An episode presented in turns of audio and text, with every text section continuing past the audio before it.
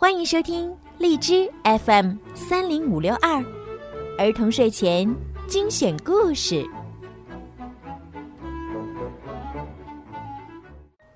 小朋友们，你们好，欢迎收听并关注公众号“儿童睡前精选故事”，我是小鱼姐姐。又到了听睡前故事的时间了。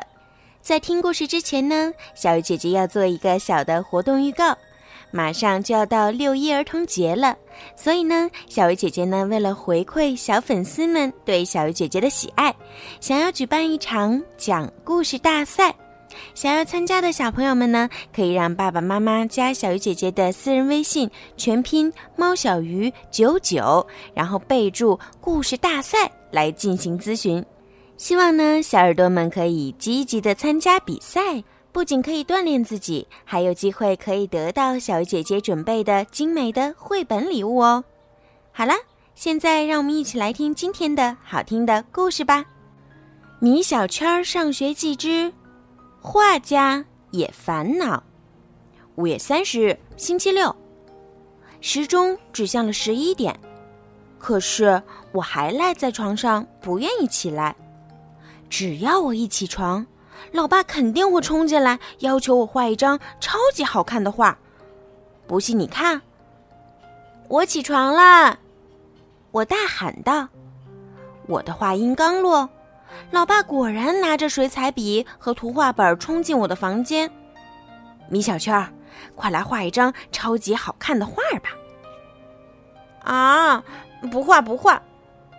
我赶紧躺下，把被子盖在自己的脸上。米小圈儿，你不画，将来怎么成为特别特别著名的画家呀？那也不画，那也不画，我要睡觉了，再见。我找你妈妈去，看你画不画。老爸迅速跑掉，把老妈叫来了。在老妈的强硬态度下，我只好拿起画笔，画了一张不怎么好看的画。老妈看完画很满意，把它贴在了墙上。午餐完毕，老爸带着我前往地狱。在我看来，美术班就是我的地狱。老爸，我们讲和吧，好不好？讲和？是呀，只要你放弃让我当画家的念头，你让我做什么都行。米小圈儿，只要你以后能成为画家，让我做什么也都行。老爸，我求你了，我长大当个诗人还不行吗？我可怜兮兮的看着老爸，老爸蹲了下来，一本正经的说：“米小圈儿，你真想当诗人？是呀，你同意吗？”老爸乐呵呵的说：“当然同意了，明天我就给你买诗集去。”哈哈哈！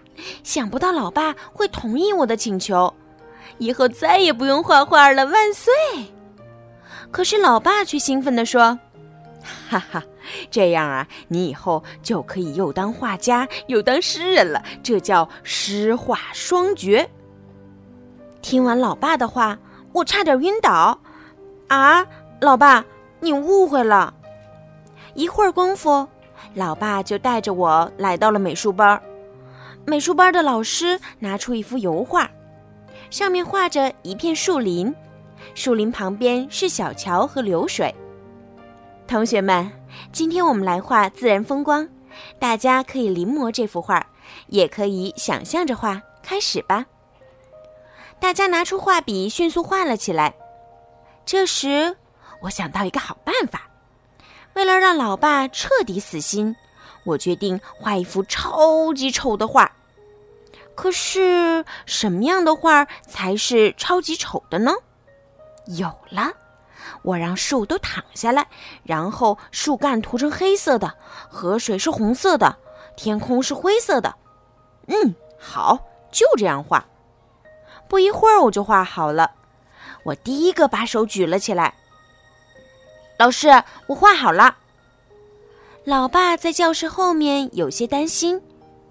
米小圈，你要不要再画一会儿？这么快能行吗？反正我是绘画天才。什么？我装作很自信地说。美术班的老师举起我的画，仔细的看着。从他抖动的双手，我看出他就要发脾气了。家长们，你们都看一下这幅画。老师把画翻过来展示给家长看。哈哈，此刻的老爸一定特没面子。美术班的老师接着说：“请问这是谁家的孩子？”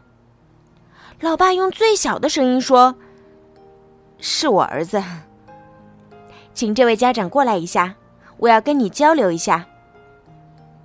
老爸低着头走到老师面前，“嗯，老师，我知道你要说什么了。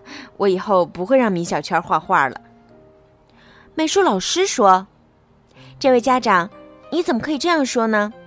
米小圈是我教画三十年以来见过最有绘画天赋的孩子。”啊，老师，你说什么？我和老爸异口同声的问。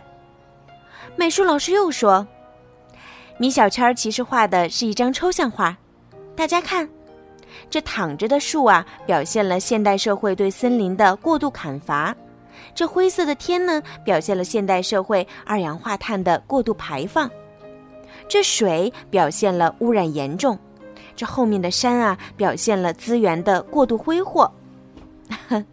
米小圈小小年纪就能画出如此深刻的画，将来一定会成为特别特别著名的画家。老师，你有没有搞错啊？